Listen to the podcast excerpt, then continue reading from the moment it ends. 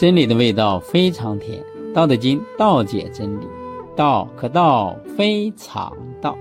今天是《道德经》第一章的第二小节。无名，天地之始；有名，万物之母。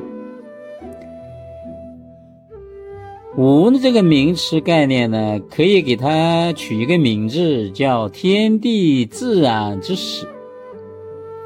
有这个名词概念呢，可以给它取名为万宇宙万物生成发展的根源。有和无呢，是道的最基本的两个特性啊。天地开始的以前就叫无，万物之母就叫有。这是老子对无和有的解释。老子认为，天下万物都是由道而生的。这个道没有形状，也没有颜色，没有声音，也没有味道。没有意志，更没有欲望，什么都没有，所以老子称其为无。道的这种虚空、恒常不变、超越于天地万物的特性，就是道的无性。道虽然超越万物，但又离不开万物，独立存在。而且呢，它只有通过天地万物，才能够得以显现出来。所以道呢，无所不在。所以，这个不离万物的这个特性呢，老子又把它称作为有。故常无，欲以观其妙；常有，欲以观其教。故呢，就是所以。所以呢，我们只有保持这种永恒的这种无的状态。希望我们啊，这个仔细的观察到。这个无和有的这种特性，它才能体现出那种无穷的奥妙来。保持永恒的有的这种状态，想要啊，我们仔细的观察到无和有特性的边界，我们才能观察得到。这个意思就是说呀，道它有无和有，这是一个特性。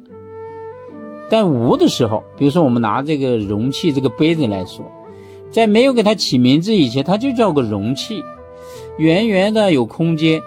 你拿住这个东西，你会怎么想？因为你不知道它叫什么时候，你会想，哎，这拿回去能放点啥呢？哎，可以喝茶呀，也可以这个放点米呀，上面烧三炷香啊，哎，也可以放糖块啊，也可以作为一个摆件啊。所以在没有定名的时候，它是。玄妙的，哎，你觉得它怎么都可以用，它很有奥妙，所以这个呢就叫无嘛。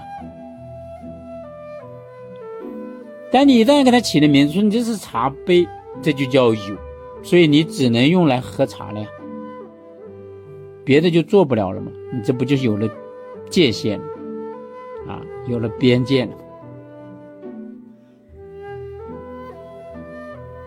是两者同出而异名，同谓之玄。就是这两个啊，就是说有和无啊，是道的最基本的两个特性，它们是同时出现、同时存在、互相转换。无论在任何场合，它们却有着不同的名称。虽然它们名称不同，但是它们又是一体的这种。老子呢，就给它起了个名称，就叫玄。你比如说这个杯子，你看你没起名字以前，它叫容器，啊，没有名就叫无。你起了名字叫茶杯，有了名了，它就叫有。你有和无还不是这同时就是这个容器，还不是这个杯子吗？它俩不是同出一个东西而异名吗？一个叫有，一个叫无吗？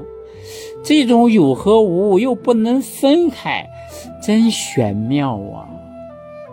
所以老子就给他起了个名称叫“玄”嘛。这个“玄”呢，就是不能分开的，又在一起的这种感觉，这种美妙的感觉就叫“玄”。所以“玄之又玄，众妙之门”嘛，太神奇了！这个无和有。真是太玄妙、太深奥了，这是老子发出的一种感叹。如果你能弄清楚道的这种特性，那你就不就了解了天下众多的法门了吗？所以天下的万事万物的这种路径，你不就找到了吗？